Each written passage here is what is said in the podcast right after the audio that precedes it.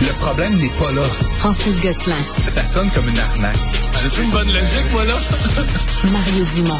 Dis pas qu'il faut faire plus d'argent. La rencontre. Gosselin. Dumont.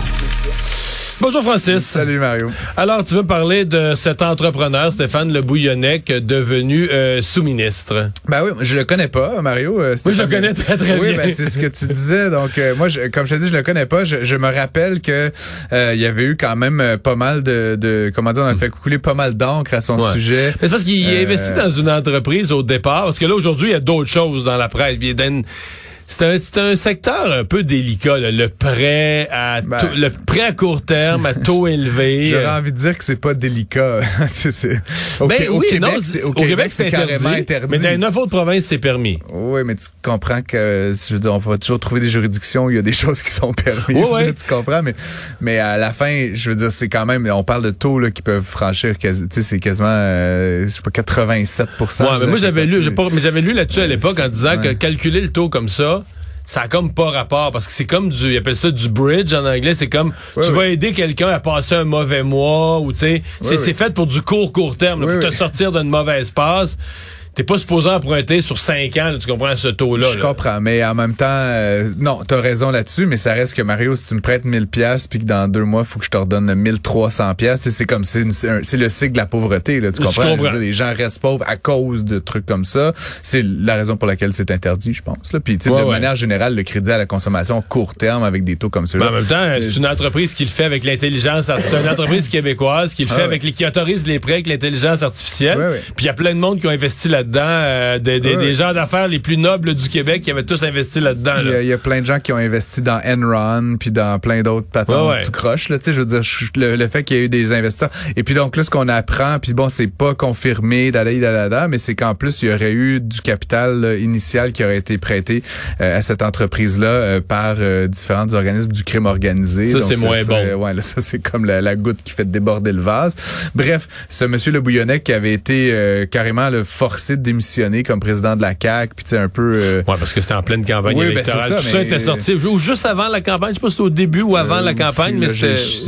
Non, mais moi, je m'en souviens, euh, là, je me souviens de l'époque, mais je peux pas te dire si c'était. euh, euh, je pense que c'était avant la campagne. Ça, c'est juste avant. Parce ouais, que pendant la campagne, ça aurait fait plus mal que ça. Ouais, mais c'était juste juste avant. là. La campagne était proche avec la CAQ avait paniqué, puis on lui avait demandé de se retirer tout de suite. Euh, bref, il a été nommé sous-ministre euh, auprès d'Éric Kerr là, au numérique et tout ça. Et puis manifestement, euh, bon, il y a eu, euh, je sais pas comment ça s'est fait dans les faits, mais il est encore actionnaire de l'entreprise. Donc là, clairement, il y a comme un conflit d'intérêts parce que, comme tu le dis, l'entreprise, en plus d'être une entreprise financière, c'est une entreprise hautement technologique. Ils utilisent l'IA, ils utilisent plein de choses. Euh, et c'est tout ça se fait en grande partie sur le web. On est le ministère du numérique. S'il détenait une ferme euh, agricole, je dis pas, mais là, il, il y a quand même clairement apparence de conflit d'intérêts potentiel. Euh, et Sauf en- qu'il fait pas affaire au Québec. Il, Ouais, je si c'est mais ça qu'il répondrait, là. Oui, oui, mais tu comprends ce que je veux dire, c'est qu'à un moment donné, en principe, là, des, des hauts fonctionnaires comme ceux-là devraient mettre ça dans une fiducie sans droit de regard. Euh, ça, ça a été dit mille fois. Euh, et puis c'est un personnage qui semble, comme je dis, un peu euh, un peu toxique pour la CAQ. Puis là, euh, Monsieur Legault dit qu'il ne sait, il ne savait même pas qu'il avait été réinstitué à travers l'appareil d'État, essentiellement dans la gouvernance euh, du- de la province. Et donc c'est sûr que ça, ça paraît mal. On va dire ça comme ça pour la CAQ, encore une fois, qui semble encore Mais une tu sais, fois. il s'est ramassé au numérique, c'est qu'il lui avait donné le mandat de fournir le fameux mandat de l'internet haute vitesse à Oui, grandeur oui, du oui. Québec. là. Oui. Et moi j'avais su que dans le gouvernement il avait fait il avait fait un hit. Là, Je veux dire, c'est pour ça qu'ils ont donné une promotion parce que personne pensait que ça allait être réussi. Puis il avait fait ça avec tu sais, le député d'Orford, M. Bélanger. C'était deux personnalités qui venaient du monde des affaires qui ont livré la marchandise euh, là où personne ne les attendait. Comme je te dis, c'est c'est pas c'est pas un jugement sur l'homme euh, en tant que tel. Moi, je ne le connais pas, mais ça reste que tu sais, c'est une c'est une série de décisions puis de Euh, là, Il y a un sont, chèque qui euh, aurait ouais. été fait à la présidente, puis là, il y en a qui prétendent que c'était pour rembourser le crime organisé. Ben voilà, ça, c'est plus Fait délicat. euh. C'est plus délicat. Puis encore une fois, avec une entreprise dont le modèle d'affaires est un petit peu douteux, d'un monsieur qu'on avait exclu puis qui revient Hmm. un peu de manière subreptice sans que le premier ministre soit au courant. Euh, bon, sur le fond, comme je dis, ça paraît pas bien. Puis là, tu sais, ça renforce Hmm. cette impression qu'on a quand même depuis plusieurs semaines euh, que la CAQ a un peu euh, perdu son gouvernail. Là, tu sais, à un moment Hmm. donné, c'est comment comment quelqu'un qui est était hautement médiatisé, Mario, qu'on avait consciemment mis de côté, réussi subrepticement Ben, à, à se refaufiler entre les maîtres du filet, à devenir quand même sous-ministre. là. Tu sais, Je comprends s'il posait des pancartes pendant une partielle, je dis pas, mais là, il y a un, un poste de haut fonctionnaire pour un ministre stratégique, puis personne s'en est rendu compte. Je veux dire, mais M. Carr, il a pas eu cru bon de le dire à son premier ministre. C'est son Mais non, mais c'est le premier ministre qui l'a nommé, là. Oui, mais, mais fait, comment, tu comment je veux dire? Non, mais je sais pas ce que François Legault, j'ai pas vu sa réaction aujourd'hui, mais c'est lui qui l'a nommé, là. C'est le problème. C'est lui ou son, son, son secrétaire général du conseil À- exécutif. À un moment mais- donné, comme je te dis, ça, c'est, c'est un autre, euh, une autre, une autre preuve, en tout cas, qu'il y a un manque de focus, là, à un moment donné, actuellement, à Québec. Créer du logement abordable en faisant augmenter les prix, t'es pas certain que ce soit la méthode? Ben, je t'en ai parlé déjà plusieurs fois, Mario, de cette euh, de cette politique là, qui a été euh, adoptée il y a deux ans environ là, par euh, la ville de Montréal, qu'on appelle le règlement pour une métropole mixte. Euh, c'est un règlement essentiellement punitif là, qui cherche à, à pénaliser les développeurs immobiliers quand ils ne font pas de logement social et abordable, en disant ben si vous en faites pas, on va vous asséner essentiellement des pénalités additionnelles. Ça coûte Mais c'est ce qu'ils font quand même. Il, y a mieux prendre la pénalité que de faire du logement. Oui, ben oui, évidemment, parce que c'est compliqué, puis évidemment, ça crée toutes sortes de, de disparités. Puis, tu sais, c'est cette idée un peu de l'administration qui dicte quel genre de logement on devrait faire, tu sais, dans différentes régions. C'est un peu le, comment dire, le, la, c'est ça, le, la, la, la- comme, l'administration par dictat. Là, on va faire dans cette rue-là, on va faire trois logements sociaux, quatre logements normaux, cinq logements familiaux. Puis, on a appelé ce règlement-là le 20-20-20 parce que carrément la ville, à un moment donné, puis c'est pas ce qui s'est passé dans les faits, mais avait la prétention qu'elle allait dicter jusqu'à 60% de comment les projets immobiliers allaient être faits. Je, je, sais pas si tu connais des développeurs immobiliers, Mario, mais tu sais, c'est, pas comme ça qu'ils réfléchissent leurs projets. Là. Ils, ils, ils voient la demande, ils voient le secteur, ils voient les écoles à proximité.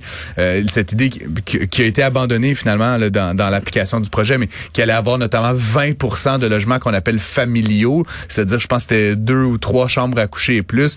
Euh, évidemment, a été complètement mise de côté. Mais ce qu'on fait maintenant, donc, c'est que comme les développeurs ont pas envie de se plier à ça, ben on leur assène des, des, des pénalités.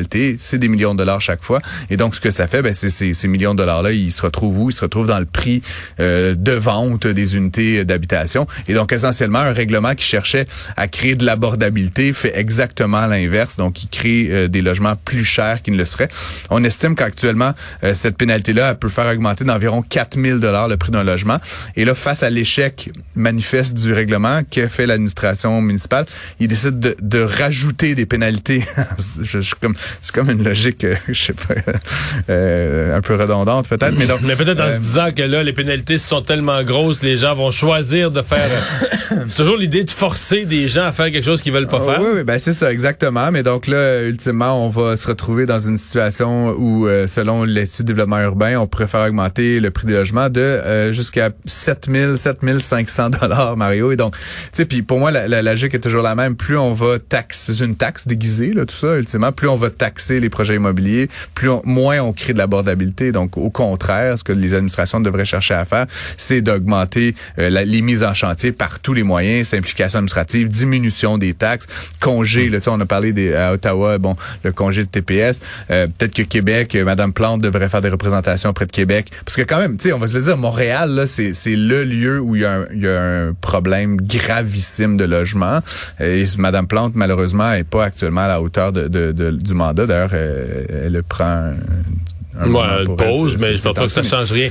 C'est des politiques de long terme, là, des oui, politiques dire, de logement. La, la crise, elle est maintenant, puis ça fait deux ans que cette administration-là s'entête à aller dans la mauvaise direction, puis face à, au constat d'échec. Écoute, je pense, euh, de mémoire, Mario, il y a eu 82 unités. Ouais, mais, mais on 86 s'est déjà unités. parlé de ça. C'est loin d'être clair que Madame euh, que Madame Plante est bien conseillée sur le plan économique, là. Qu'elle a des gens qui connaissent les règles de marché, comment ça fonctionne, qu'est-ce qui va. Si tu poses tel geste, toi là, tu peux arriver là dans une vision un peu socialiste des choses. Ah, moi, je vais poser tel geste, puis- mais il faut que quelqu'un te dise non. Si tu poses ce geste-là, il arrivera pas. Tu vois, il arrivera pas ce que tu vas penser. Il va arriver un effet Mais indirect. ça avait été dit, puis tu sais, bon, après, il y a un jeu de personnages, peut-être, là, dans, dans tout ça. Je veux dire, à l'époque où le règlement était adopté, l'Institut de développement urbain était piloté par André Boisclair. Bon, euh, on connaît la suite. Ouais. Euh, il a été remplacé par Jean-Marc Fournier. Je crois que le courant passait pas super bien avec Madame Plante. Là, maintenant, c'est euh, Isabelle Melançon qui a pris la tête de l'IDU. J'aurais pu croire... Donc, un ancien euh, député péquiste, un ancien député libéral, une autre ancienne députée libérale? Mais euh, je sais pas, j'aurais cru croire que Mme Melançon, qui a des, quand même été à l'environnement, tu sais, qui a des valeurs, disons, euh, un petit peu plus peut-être à gauche du spectre là, dans, dans la famille libérale, aurait pu s'entendre mieux. Mais clairement, le braquage à la ville est toujours contre euh, les promoteurs. Puis il y a cette idée, un petit peu comme je dit, Mario, de punir les développeurs au lieu de les encourager à faire des actions. Donc c'est le bâton avant la carotte. Hmm. Puisque je crois, puisque je crois, crois de plus en plus d'analystes économiques et autres, c'est qu'il faut inverser cette logique-là, offrir des offrir des carottes, offrir des, des facilités, permettez de construire du logement. Puis si vraiment à la fin euh, il y, a, il y a pas de logement qui se font, on, on, on punira. Ouais. Mais là on punit un peu avant même que les projets débutent et donc c'est terrible. Investissement Québec. Et Investissement Québec qui a un rôle particulièrement important avec les réformes là, de du ministre Fitzgibbon et du, du premier ministre, qui étaient vraiment des orientations fondamentales de la CAQ de créer un super investissement Québec. Bien, on va devoir changer de président. Oui, ben c'est- euh, c'est dans comment dire, c'est dans la norme des choses. Là, Monsieur Leblanc donc est arrivé à la fin de son mandat de quatre ans, donc c'est normal potentiellement qu'on le remplace. Par contre on aurait pu le renouveler. La CAQ a fait savoir, M. Fitzgibbon a fait savoir que non, on ne le renouvellerait pas. Euh, ça- ça, à mon avis, ça, ça, se- ça, s'intègre un peu dans la logique là, de M. Fitzgibbon puis du gouvernement de, de placer des gens avec qui il va être plus facile de travailler, comme on l'a fait notamment chez Hydro-Québec, veut, veut pas. Et donc, c'est de dire, on va aligner davantage les différents euh, différents fonds, les différents euh, acteurs, si tu veux. Euh, et donc, ce qu'on comprend là, de- dans un article qui a été publié dans le Journal de Montréal euh, un peu plus tôt aujourd'hui, c'est que M. Guy Leblanc euh, devrait être remplacé là, éminemment. Donc, euh, à mon avis, là, d'ici euh, les premières semaines de janvier, on aura donc la- le nom de son successeur ou de sa successeur. Euh, évidemment, depuis euh, la- l'arrivée euh, en poste de M. Fitzgibbon, d'ailleurs, Investissement Québec a été partiellement fusionné avec le MEIA. Je sais pas si tu avais un peu Ah ouais? suivi ça, mais non, puis sais, euh, a eu plus de budget pour oui, investir. ben, puis c'est- 4-5 milliards de Ouais, plus. ouais, c'est pour, ça que- c'est pour ça que j'introduisais en disant c'est particulièrement important ce poste-là maintenant. Là. Exactement. Donc là, c'est c'est vraiment en train de devenir un comme un quasiment un bras armé là, comme comme ça l'a toujours été à- à- de manière abstraite, mais ça restait semi-indépendant. Là, vraiment, c'est devenu un bras armé du gouvernement. Pour euh, attirer de attirer l'investissement, Et avec évidemment ce méga projet qu'on pourrait dire de société, là, en tout cas projet économique, qui est celui de la filière euh, batterie. Mais M. Fitzgibbon, il, il va rester en poste jusqu'à la fin de son mandat? Euh, je- c'est quoi ta, ta- c'est quoi ta question? Tu veux que je fasse des prédis- Non, prévisions je te, je te mettrai pas dans cette Je position-là. le, je le verrais suppose- mal être assigné à la famille ou à la non, condition non, non, féminine. non, non, là. non, c'est pas ça, c'est pas ça, c'est pas ça.